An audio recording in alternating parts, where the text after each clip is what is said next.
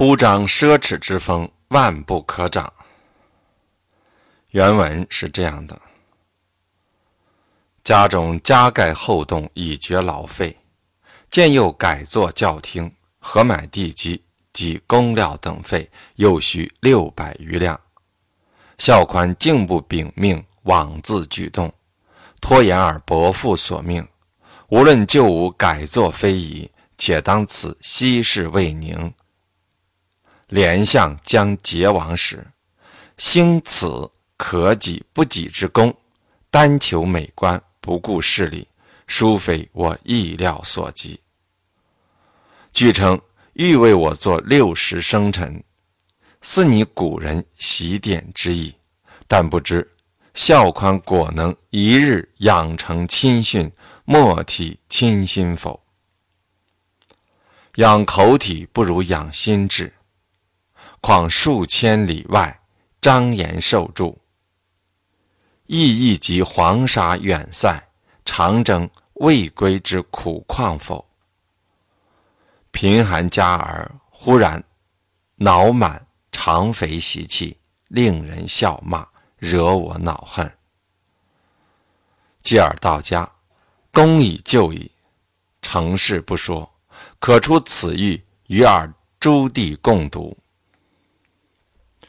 今年满满甲之意，不准。宴客开席，亲好中有来住者，照常款以酒面，不准下帖。制药，制药。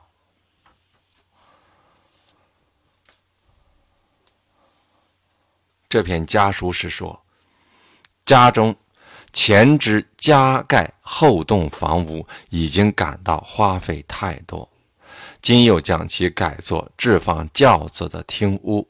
合计买地基及工料等费用，又需要花去六百余两。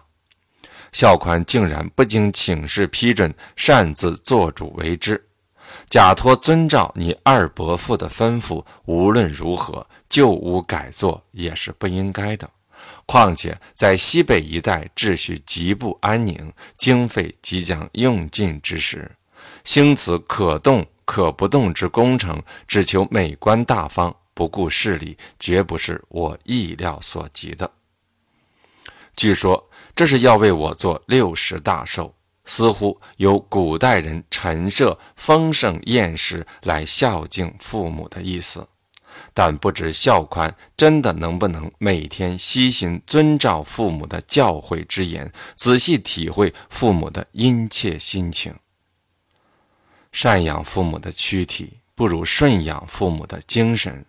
况且，在我离家数千里之外，大摆酒席接受别人的祝贺，是否也还想到老父在满目黄沙的塞外远征未归、备尝辛苦的境况？贫寒家的儿子，忽然沾染一种吃喝玩乐的坏习气，引起别人的嗤笑谩骂，惹起我对你们的。恼恨之情。估计孝威到家时，建房工程已经就绪了。继承事实不说，你可以把这封信与你的各位弟弟共同读读看看。我今年六十生辰那天，不准邀请宾客大摆酒席，亲朋好友之中有来祝寿者。按照常规招待酒饭，不准正式发出邀请，这点特别重要，切记切记。左宗棠在这篇家书中着意强调勤俭节约的重要性，官宦人家的子弟更不应该铺张浪费，引起别人的耻笑。在他六十大寿即将到来之前，不仅是家里人，而且是一般亲朋好友觉得是显示家世的大好时机。而左宗棠考虑的是国事艰难，考虑的是讲排场不如讲究简朴实际，重要的是培养子弟的良好品性。这在政治腐败的清朝末年。却是难得的。